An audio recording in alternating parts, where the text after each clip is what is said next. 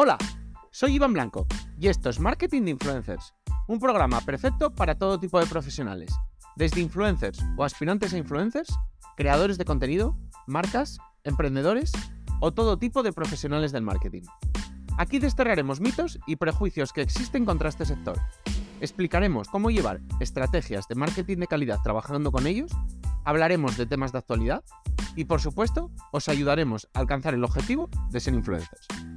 No os olvidéis suscribiros en cualquier plataforma de podcasting para estar atentos a nuevos episodios y dejar 5 estrellas si me escucháis desde Spotify. Abrocharos los auriculares, que comenzamos.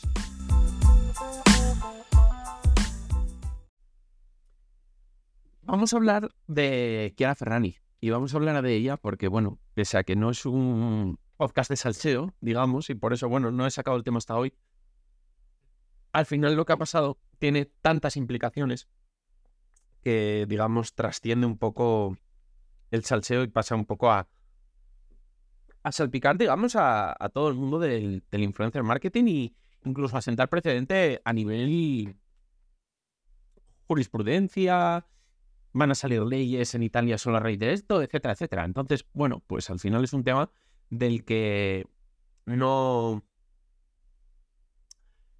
¿Cómo os diría? No, se podía esquivar porque al final va a tener muchísimas implicaciones en muchísimos campos. Vamos a explicar primero lo que ha pasado. Todo pasó más o menos el 15 de diciembre y es que los medios italianos hacían eco de que una colaboración entre Chiara Ferrani y la empresa Baloco, que es una empresa de dulces, que era una colaboración mmm, solidaria, iban a vender una especie de panetones, pandoros, que son como, sí, yo creo que son pandoros bizcochos tradicionales navideños, los llamaban. Pues yo creo que, creo que serán panetones, pero bueno, vamos a llamarlo como pone aquí. Como bueno, con, eh, tenían el logotipo del influencer y, y, los vendían a un precio bastante más alto de lo que se suelen vender estos productos, que eran 9 euros, pero era porque con cada, con cada venta se provocaría esto una donación para el Hospital eh, Regina Margherita de Turín. ¿Qué pasa? Que mm, esto no era así. Es decir, daba igual cuántos Pandoros vendieran, que la donación se había hecho previamente y era de 50.000 euros. Esto no, no, iba a depender de las ventas porque ya había sido ejecutado y además está muy lejos de los beneficios que tanto Baloco por un lado como la empresa de Kiara por otro habían, digamos, obtenido por, por la campaña. Esto, digamos que ha sido un escándalo increíble, sobre todo porque estamos hablando de algo solidario. Y lo primero que pasó es que Italia la sancionó con una, multa de más de un millón de euros, que ella dijo que además iba a pagar otro, otro tanto eh, como donación a, bueno, al, al hospital este. En siete días perdió 85.000 seguidores. Y diréis vosotros, wow. Sin embargo, tiene 30 millones de seguidores en Instagram. Por tanto, en cuanto a eso, la verdad es que la pérdida fue ínfima, digamos. En cuanto un poco al, al mensaje en el que pide disculpas, que apareció días después, en pijama, sin maquillar, con un aspecto triste, etcétera, etcétera. Bueno, un poco todo perfectamente, digamos, planeado, la verdad. Se veía poco natural, pero bueno, pues...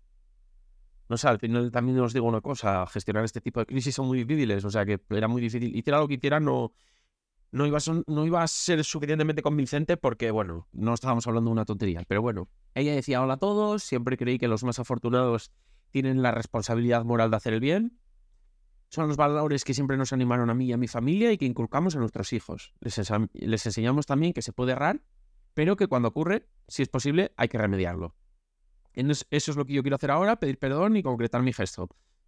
Y bueno, pues atribuye todo esto a un error a un error de comunicación y anuncia que donará, es lo que os he dicho, un millón de euros al hospital de Regina Margarita para ayudar a sus pacientes pediátricos. Es verdad que además era para los niños.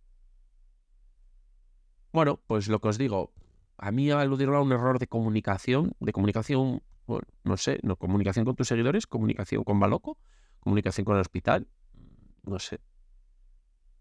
Y además, el terremoto no paró ahí, ya que tras esta información, otro producto comercializado por ella se puso en el punto de mira por motivos similares. Eran unos huevos de Pascua vendidos por la empresa Dolce Preciosi y con, bueno, parecido al anterior caso, con el logo del influencer, etcétera, etcétera. Esto era para otra asociación benéfica, y el Bambini de, de Lefate. Y bueno, pues según otro diario italiano, las ventas de estos huevos habrían reportado a la empresa beneficios superiores a medio millón de euros en 2021 y 700.000 en 2022. Y sin embargo, la donación había sido de 12.000 y 24.000 respectivamente euros. O sea, al final estamos hablando de dos escándalos similares, otro error de comunicación, lo dudo. Y bueno, pues parece además que, mira, yo esto no lo he visto tanto en España, este tipo de operaciones comerciales disfrazadas un poco de, donación, de beneficencia, pero es un engaño al consumidor y bueno, además que es que no estamos hablando de cualquier sector, es que estamos hablando de, de niños, o sea, una donación a niños. Así que el escándalo ha sido increíble. Vuelvo a repetir, yo no quiero juzgar si, si ella lo sabía, si no lo sabía, pero bueno, parece que dos veces un mismo error, igual planeado, no sé, con, el con un planteamiento parecido, no sé, se me hace raro.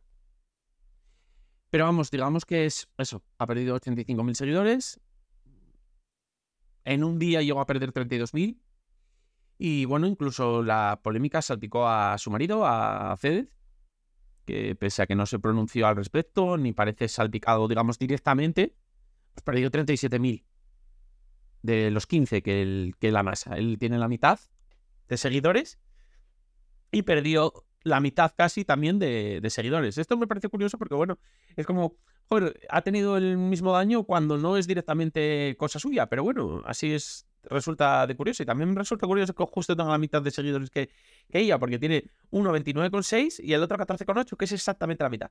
Pero bueno, el caso, esto es un poco todo lo que ha ocurrido y esto ha sido un terremoto, un terremoto para el influencer marketing, un terremoto para, para Italia, porque al final Chiara es una de las... Es la influencer más importante de Italia, por supuesto, y una de las más importantes a nivel mundial y uno de los estandartes de Italia. Y bueno, también porque podemos ver cómo Chiara, digamos que tenía impacto en la sociedad italiana, porque sacaba un producto y ya visteis que había recaudado 500.000 euros en 2021 y 700.000 en 2022. O sea, era un producto que crecía, ella como marca crecía y lo que ella sacaba producía mucho dinero. Estamos hablando de alguien que seguramente sea muy millonaria, porque es alguien que genera muchísimo dinero y que tiene una conexión muy grande con su audiencia. Por tanto, estamos hablando de un terremoto muy exagerado. Voy a hacer otro episodio dando un poco más mi, mi opinión sobre todo esto. Pero bueno, en este quería un poco explicar lo que había sucedido, que yo creo que de verdad no es ya por puro salseo, sino por las implicaciones que va a tener y, lo que va a provocar este terremoto. Y este es un, un poco el resumen. Seguramente la mayoría ya teníais muy presente el tema, porque fue muy seguido, fue muy sonado en todos, en todos los medios. Y bueno, este programa es un poco para los que ah, estaban más desconectados, o por lo menos para explicarlo profundamente y bueno, con números y bueno, con toda la cronología de los hechos.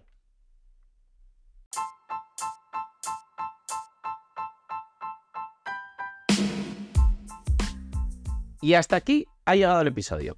Compártelo si quieres que puede resultarle útil a alguien. Me ayudarás mucho y espero que también a la otra persona.